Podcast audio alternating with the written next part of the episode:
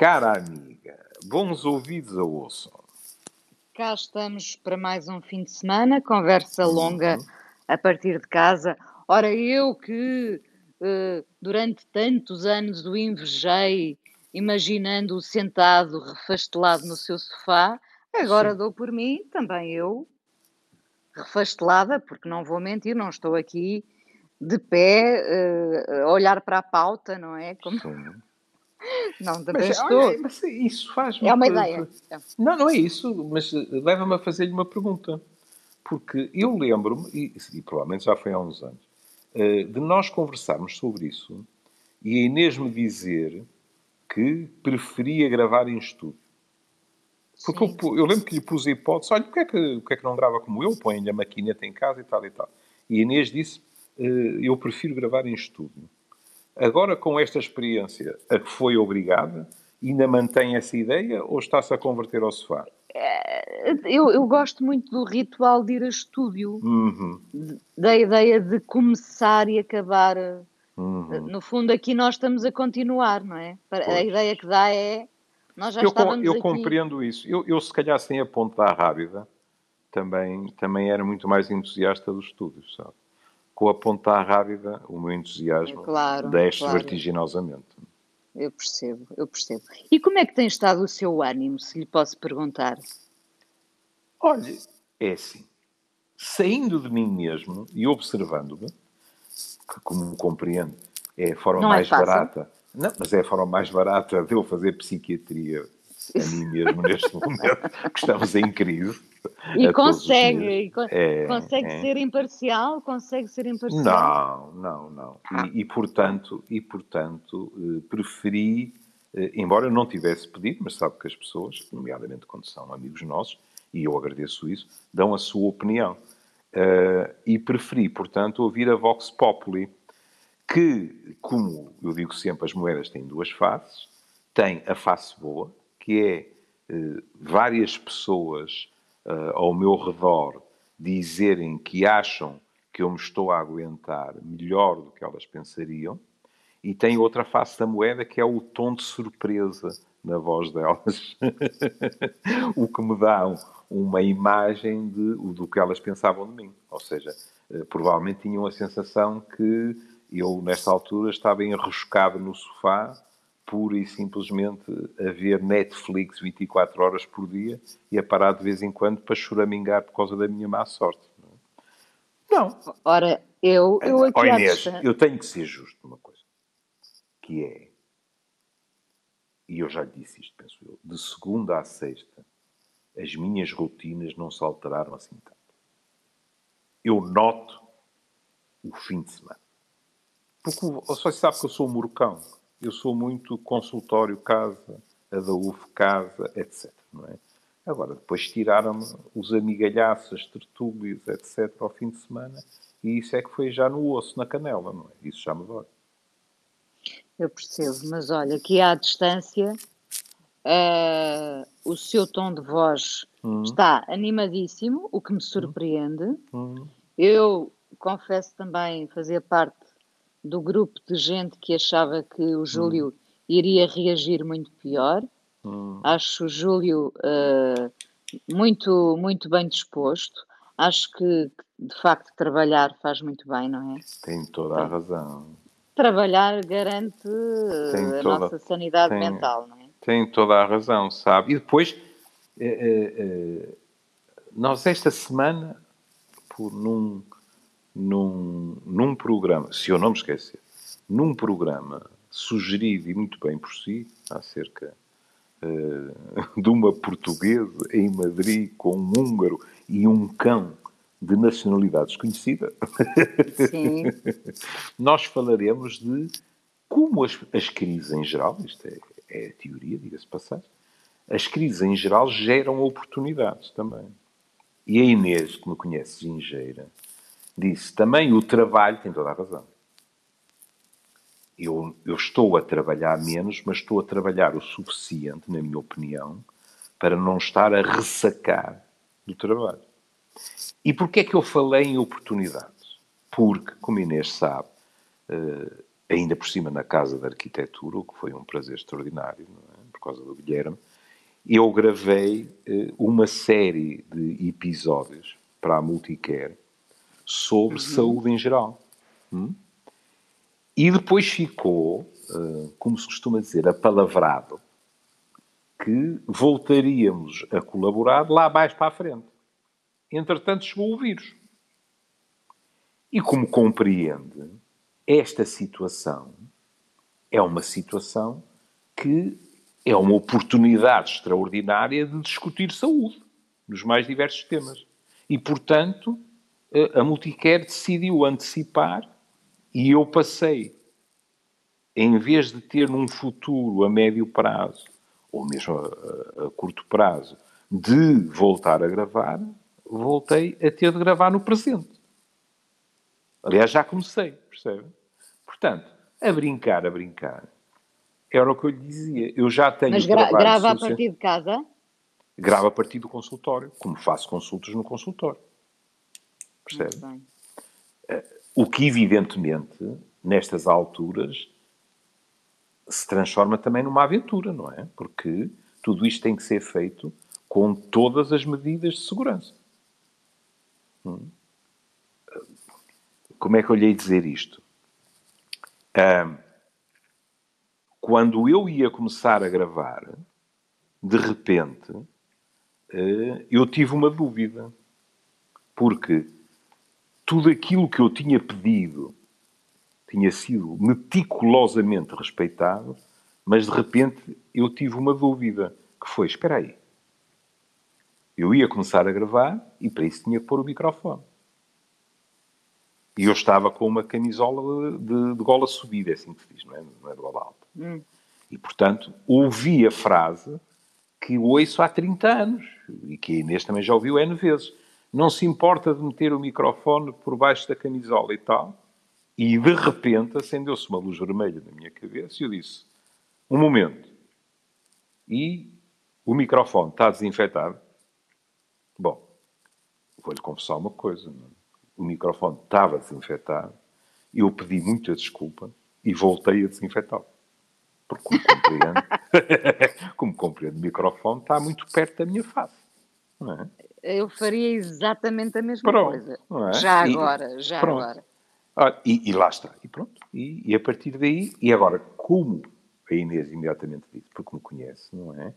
A brincar, a brincar, entre isso e as consultas, em ter, e a preparação, não é? Porque essas coisas não caem do céu. Uh, nem as consultas, nem esse tipo de trabalho. Isso faz com que a semana seja realmente uma semana normal, é um exagero. Quase, percebe? quase Mas normal. Quase normal. É? Agora, aquela sexta ao fim da tarde, quando eu começava golosamente, por um lado, e isto joga bem com o golosamente, não é? a planear menus e com quem.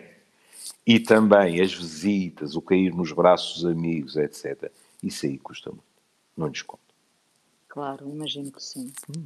Ó, Júlio, eu perguntei-lhe pelo ânimo, sim. porque, uh, obviamente, numa altura destas, é impossível não falar da nossa saúde mental, não é? Uhum. Como fica a nossa saúde mental em tempo de quarentena, não é? Uhum. Sim, sim. Como é que se lida com, com isto uh, uh, psicologicamente? Uh, lá está, cada pessoa terá um, uma reação diferente aos dias. Há quem esteja até a sentir-se bem e diga: uhum. eu, eu já não quero uh, ir trabalhar para fora de casa. Há gente que descobriu. é verdade, não, não, é claro, verdade. Claro. Há gente que descobriu no teletrabalho uma nova uhum. forma de estar na, na, vida, não é? Exato. E, olha, está a levantar uma, uma questão importante, que é, em termos globais, isto vai ter consequências, porque há gente a descobrir e há instituições a descobrirem também. E, portanto, por exemplo, a questão, ia, ia sobretudo tornar-se das... muito rentável. Ia tornar-se Não só rentável. rentável, como, por exemplo, sobretudo no caso das mulheres, a permitir determinado tipo de flexibilizações que se possam ser vantajosas tanto para a trabalhadora como para a própria entidade patronal. Sim. Sim, sim. Repare, repare que nós fartámos de falar aqui de hum. casos e casos de gente que depois de, de, da crise financeira uh, mudou de vida e foi para o sim. campo e a partir do campo conseguiu fazer uma vida uhum. praticamente igual à que tinha, uhum. que já era, já era o teletrabalho, não é? Exatamente. Isso só depende. Sim, sim, diga, diga. Não, não, só que agora de uma forma mais generalizada, não é? É, uh, o, o, que eu acho é que, uh, por tentativas e erros, numa situação destas, uh, instituições e pessoas chegam à conclusão que determinados tipos de trabalho, eh, exclusivo ou parcialmente, podem também eh, ser feitos a partir de casa. A partir de casa, a partir de qualquer sítio. Hum? Eh, agora que eu disse isto, repare, eu conheço exemplos de pessoas aqui no Porto, nomeadamente da geração de meus filhos, que são estrangeiros que gostam muito de Portugal e que, neste caso, gostaram muito do Porto e que têm trabalhos que podem ser feitos em qualquer parte do mundo desde que haja um computador à frente deles. Estão neste momento em Portugal, vindos de outros países e a caminho de outros países quando lhes der na gana. Sim. Pronto. Sim. E acho isso magnífico. Porque não? É evidente que quando se tem uma família isto é mais complicado, não é? Bom, e, a questão da família aqui é importante. Uhum. Uh, nós temos como base para o programa de hoje um texto da Ana Cristina Marques no Observador. Uhum. Um, e fala-se, por exemplo, das, das crianças e dos, dos idosos, não é? De Sim. como nos idosos uh, surge esta consciência mais agravada de que podem estar mais perto do fim. Sim. E é? como e como a tecnologia pode ser preciosa para os idosos, em termos de comunicação. Também. Não é? Porque quer queiramos, quer não, uh, uh, estando em confinamento, pronto, não é o que se queria, não, não é. Mas aquele avô pode ver os netos, pode ver os filhos, pode dizer um adeus, etc, etc. E tudo isso é melhor que nada, minha querida. E tudo claro isso nos sim. mantém à tona. Não é? Pronto. Depois, relação... a outros níveis, porque falou na questão dos filhos. E, eu normalmente perco-me e, e, de maneira nenhuma queria perder-me em relação a isto. Eh, na reportagem fala a, a doutora Filomena Gaspar, que uh, ensina na Faculdade de Psicologia e Ciências de Educação da Universidade de Coimbra, que diz assim: o burnout parental, o burnout o famigerado. O burnout parental acontece mesmo sem a existência de uma pandemia e afeta sobretudo famílias com mais fontes de desafio do que apoios. E o que ela diz, e depois acrescento essa passagem, não é? Que as famílias mais vulneráveis são aquelas que já antes se encontravam em posição de fragilidade. Claro. É? E porquê é que é importante dizer isto? É importante porque ela diz é uma síndrome que está a aumentar em todo o mundo. E agora, repare nesta frase que eu sublinhei. A parentalidade deixou de ser olhada apenas como uma experiência positiva. Não é só um papel de fonte de bem-estar emocional. Às vezes pode gerar sofrimento e não podemos negar o direito de sentir tristeza. É importantíssimo sublinhar isto. Porque nós ainda estamos muito reféns de um imaginário familiar que nos faz sentir culpados se estamos tristes, esgotados, às vezes irritados, por coisas que têm a ver com os nossos pimpolhos. Não, e pior, ficamos a achar que estamos a ser maus pais porque. Por, por isso eu dizia sentirmos culpados. Sim, porque estamos saturados, não é? E, e nesta altura deve ser difícil haver quem não se sinta um bocadinho saturado. É? Mas repara, repara no que, no que a, eh, eh, a, professora diz. E não é só nesta altura. Eles já observam burnout parental, mesmo naquilo que era o normal antes desta altura, e isto partindo do princípio que o normal que virá a seguir não será o mesmo. É? E isto é importantíssimo que as pessoas ouçam, para não ficarem, como eu lhe dizia, a degladiarem-se com sentimentos de culpa, eu sou um mau pai, eu sou uma má mãe, etc. É perfeitamente natural que às vezes nós estejamos exaustos física e emocionalmente por um conjunto de circunstâncias, algumas delas relacionadas com os nossos filhos. Isto não é Mas, sinal de menor competência nem de menor amor. E repare, talvez uma das grandes diferenças seja o facto de os nossos filhos terem passado a estar muito mais tempo dentro de casa, não é? Porque eu, eu, o Júlio, Uhum. Somos do tempo em que uh, se brincava na rua, não é? é os claro. nossos pais nos iam chamar para jantar uh, uhum. e nós lá vinhamos muito, muito aborrecidos porque a brincadeira tinha terminado, não é? E dávamos passeios e, e brincávamos uhum. na rua e, uhum. e, estávamos em casa de outras pessoas. Hoje em dia, uh, até antes da, da, da, pandemia, do vírus, uhum. os nossos filhos já começaram há muito a, a estar dentro de casa agarrados, todos Nem eles, né? todos eles agarrados aos tablets, ao, hum. à televisão, aos jogos. Hum. Uh, ah, e essa situação agravou-se agora mais ainda, não é? Uhum. Claro, claro. Porque nem todos claro. têm a hipótese de ir passear, nem todos têm um quintal, nem todos. Enfim. E, e agora vejo outra coisa que é. E as aulas? É? Pronto, desde logo era inevitável que isso viesse à superfície.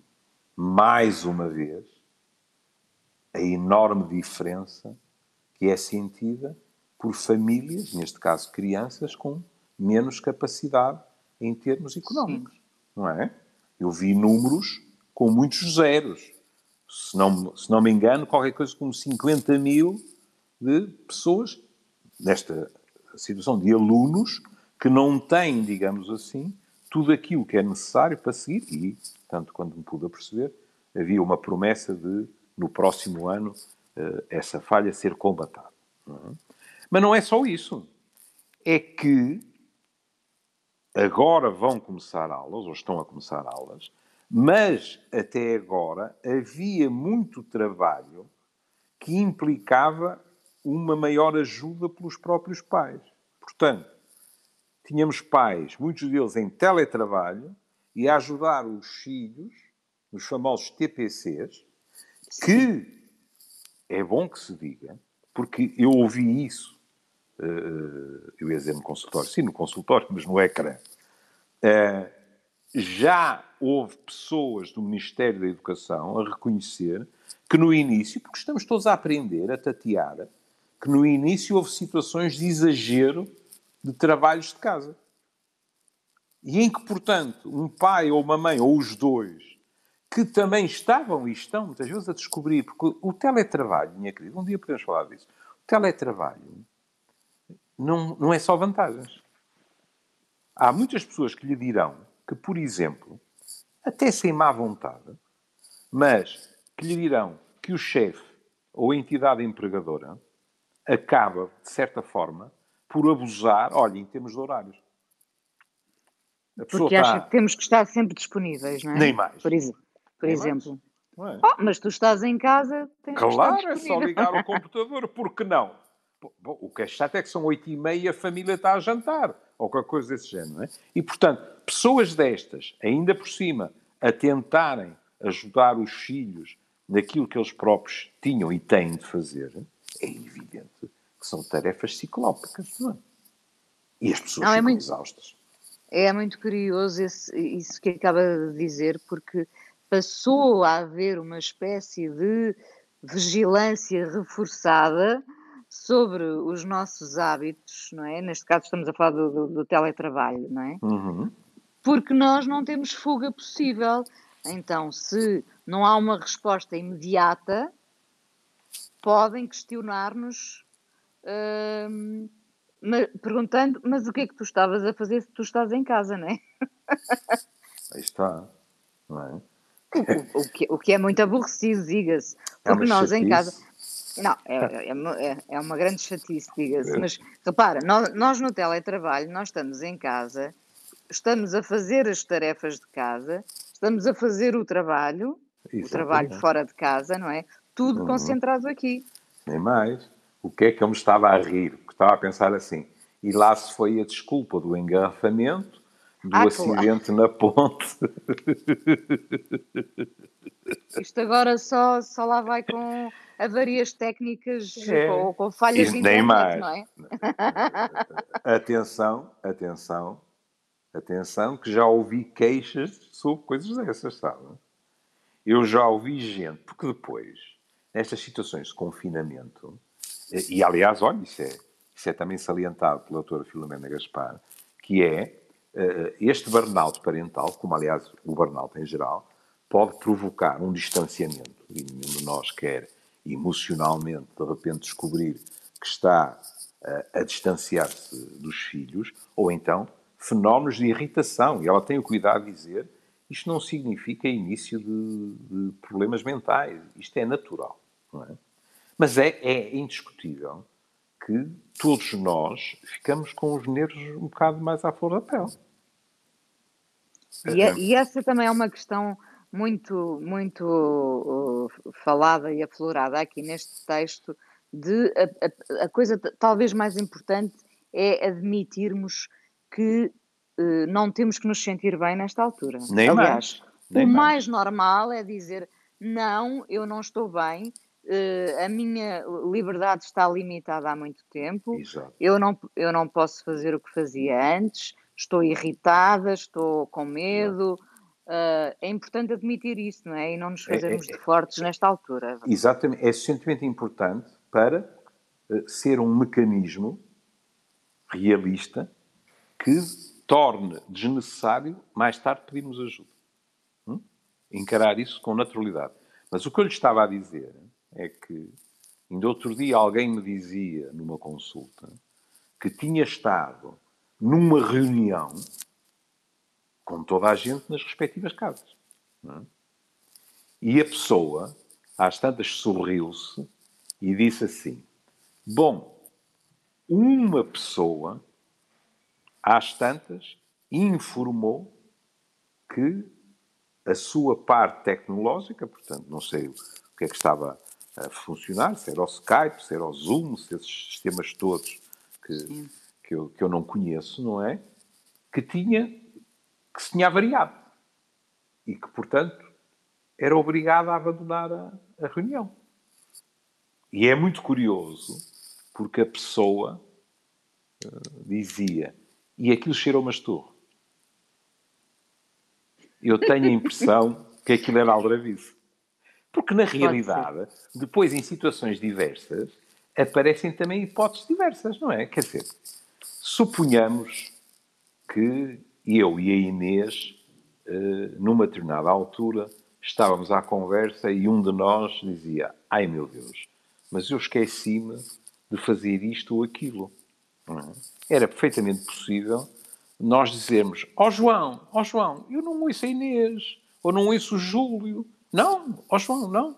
O João tentava qualquer coisa e nós perguntávamos: Não, não, assim ouço, mas não ouço a ele ou a ela. Olha, o melhor é tentarmos amanhã ou daqui a três horas. Isto é para acabar três episódios daquela série do Netflix que, que estávamos exemplo, a ver. é muito difícil provar que aqui há tramóia. Claro, claro, e em termos claro. de irritabilidade, eu tive um exemplo no meu próprio comportamento que depois me fez desatar a rir, mas que encaixa exatamente nisso. Porque eu sou demasiado preguiçoso para determinados comportamentos. Hum? Mas neste momento também estou irritável. E então, eu cheguei ao meu automóvel e alguém tinha estacionado ao pé do meu automóvel, do lado do condutor, de tal forma em cima do meu carro que os retrovisores tocavam-se. E eu fiquei espantado, porque aquilo eram lugares marcados no chão, e havia à vontade meio metro, se não mais, no lugar destinado ao outro carro. E, portanto, aquela pessoa não teria tido problema nenhum em estacionar de uma maneira que me permitisse entrar no meu carro. Assim, eu fui obrigado a um número de circo que foi estender o braço com a chave para destravar o carro, dar a voltinha, entrar pelo lugar ao lado do condutor, passar por cima da manete das velocidades, com riscos para a minha coluna, etc, etc, e sentar-me. Teve que fazer exercício. Tive, tive que fazer exercício de uma forma perfeitamente irritante perante alguém que não respeitou de maneira nenhuma a outra mas, pessoa. Mas, mas o julgo... Esse, Diga. Esse alguém levou hum. muito a sério o desejo da proximidade Autenticamente. Se alguém não estava a respeitar o distanciamento automobilístico, era essa pessoa. Pronto. Mas o que é extraordinário é que Ficou com o meu feitio, pronto, mas eu ficaria sempre, mas com o meu feitio, eu ter-me metido no carro, teria arrancado e teria vindo para casa a rosnar. Desta vez, eu abri o, o, o, a porta do, do, do tablier, vasculhei, repare, é impossível que você não fique admirada, você conhece. Vasculhei em busca de um papel sem importância e encontrei lá uma conta qualquer uhum. uh, do tempo dos, dos Afonsinhos, não é? Encontrei uma esferográfica e escrevi deveria ter tido vergonha de estacionar desta forma. E por baixo escrevi Júlio Machado Vaz, porque eu não escrevo coisas anónimas. E pus no outro carro, para a pessoa ler. E vim-me embora, e vim-me embora, e de repente estava-me a rir, porque lá está a formação profissional. Eu pensei assim: sem a pandemia, Júlio, tu não tinhas andado à procura do papel e da esferográfica, a perder mais tempo, etc, etc, etc. A arriscaste a sair alguém maior que tu de uma porta qualquer e dizer: Oh, amigo, o que é que está aí a pôr no meu carro? Há problema? Ou alguma coisa desse género. Mas nesta altura, eu fiquei suficientemente irritado para ter de manifestar aquilo que era o meu choque pela falta de, de cuidado, de respeito pelo outro que aquilo refletia. Foi a primeira vez que fez uma coisa dessas? Foi. Foi, foi. foi. Eu, eu, é eu, eu, eu tenho muita tendência a desvalorizar essas coisas. Tenho muita tendência. Bom, isto chamar tendência é um otimismo. Se calhar o, o mais lógico era uh, dizer cobardia, não é? Porque uh, eu realmente arriscava-me a ter ali uma altercação, não é? Alguém saía de uma porta ao lado, que era o dono do carro, não é? E dizia: O que é que o senhor está a fazer? Eu disse: Olha, eu estou a dizer que o senhor não tem respeito pelos outros. E às vezes as pessoas não gostam de ouvir isto. E, pois portanto, eu, eu arriscava-me uma chatice, não é? E diga-me, hum. sentiu-se mais aliviado por ter feito ai, senti, isso? Ai, senti, e riu-se e, e, acabou Depois ri-me. Porque drenei, drenei a bilis, depois drenei. E porque, e porque, admito perfeitamente que outras pessoas têm uma opinião diferente. E porque achei que tinha tido uma reação adequada, percebe? Eu não gritei com ninguém, eu não bati em ninguém, porque também é difícil com 1,70m rafados. Estou sempre mais candidato a levar do que a bater, mas não interessa. Não fiz nada disso. Mas disse a alguém que tinha ficado chocado com o seu comportamento. E até, como você sabe, eu sou o seu melhor aluno nos seus workshops de otimismo, Sim. e até me passou pela cabeça, quem sabe se a pessoa lê aquilo e pensa, epá, realmente era desnecessário por que raio é que eu fui pôr aquele tipo completamente encravado? E da próxima vez não o fazer. Quem sabe? Você tem de concordar que se você desse classificações, dava-me para aí 19 em 20. Muito. Eu, eu estou do otimismo que já mete nojo, Inês. Isto pois começa é. a ser é. nauseabundo. O que, o, que, o que é que virá a seguir? Não sei. Eu começo a recear, a receber mails dos ouvintes a dizer que eu engraxo que é minto, que é minto. Quer dizer, Ó oh, oh, Machado Vaz, tu não me enganas, tu não estás assim otimista, tu queres é que ela te elogie. Ó oh, Júlio, uh, utilizando essa, essa expressão de drenar Sim. a bilis, Sim. como é que muitos de nós estarão a drenar essa bilis? Ó oh, querida, aí temos a obrigação de primeiro ficar sérios e dizer alguns através da violência doméstica. Infelizmente. Infelizmente, não é? Eu ia dizer não tínhamos ilusões, não é ilusões, neste momento já temos os números e falaremos uh, durante a semana disso, não é? Outros das maneiras mais diversas. E outros drenam a bilis com aqueles que amam, e isso não deve ser encarado como uma tragédia se as pessoas forem capazes de cair em si e perceberem o que está a passar. Que é os nossos níveis de tolerância baixar. Hum? Isso é grave, é se a pessoa depois não consegue. Ah, estava, estava, acho que foi Thomas Jefferson que disse isso, mas pronto. A frase é assim, mas uh, não posso garantir que tenha sido Jefferson, que é uh, se estás uh, zangado, conta até 10. Se estás muito zangado, conta até 100. E se nós somos é capazes, nessas alturas, de meter travões às quatro rodas, podemos perfeitamente aperceber-nos que o que está em jogo, como em qualquer discussão, mesmo fora da pandemia, com frequência, o que está em jogo são coisas que não estão relacionadas com aquela areiazinha na engrenagem que surgiu naquela hora, naquele dia, naquela pandemia. Naque... Atenção que nós temos falado aqui de, dos lados menos bons desta, desta quarentena, não é? Porque passamos uhum. a, a, a, violência doméstica é, é terrível, já era terrível antes, agrava-se neste contexto. Uh, todos nós, de facto, uh, podemos ficar mais irritáveis, mais, uh, menos tolerantes, mas uhum. atenção que também, também há laços uh, de amor que podem sair reforçados nesta claro. altura. Isso também é importante referir. Evidentemente, evidentemente. Para Nem além só... de. Diga, diga.